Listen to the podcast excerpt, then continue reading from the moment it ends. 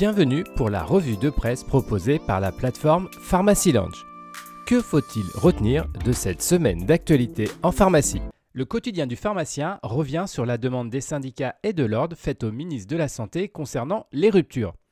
Ce dernier a en effet sous-estimé la gravité de la situation concernant les ruptures en pharmacie.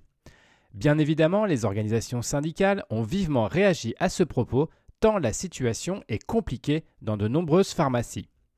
Autre source d'inquiétude pour la profession, la Chine subit actuellement des pénuries et l'Allemagne va augmenter le prix de certains médicaments pédiatriques. Ces deux mauvaises nouvelles risquent de compliquer encore plus la situation. Le moniteur des pharmacies titre cette semaine Produit de contraste, la fausse joie. Le quotidien revient sur un espoir suscité par une intervention du Conseil constitutionnel concernant la perte du monopole sur ces produits. Mais l'espoir a été de courte durée, puisqu'au final, après résolution d'un problème purement administratif, le texte a été validé. Un guide d'aide à la dispensation des médicaments antirétroviraux est disponible sur le site de la Société française de lutte contre le sida. Cet outil a été rédigé par la commission médicaments pharmaciens de cette association.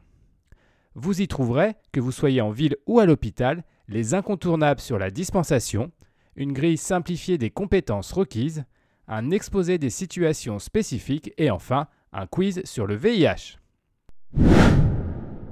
L'intelligence artificielle est probablement l'avenir de la recherche en oncologie. C'est en tout cas la vision adoptée par Oncodesign Precision Medicine et le laboratoire Servier avec la mise en place de l'outil FederHead.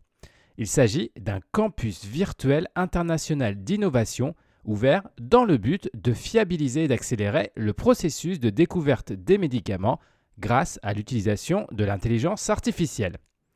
La plateforme va permettre également de mutualiser les outils et la connaissance partagée par les partenaires au sein de ce campus virtuel.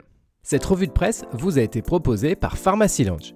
N'hésitez pas à vous inscrire pour découvrir les différents services de la plateforme. C'est gratuit, sécurisé et confidentiel.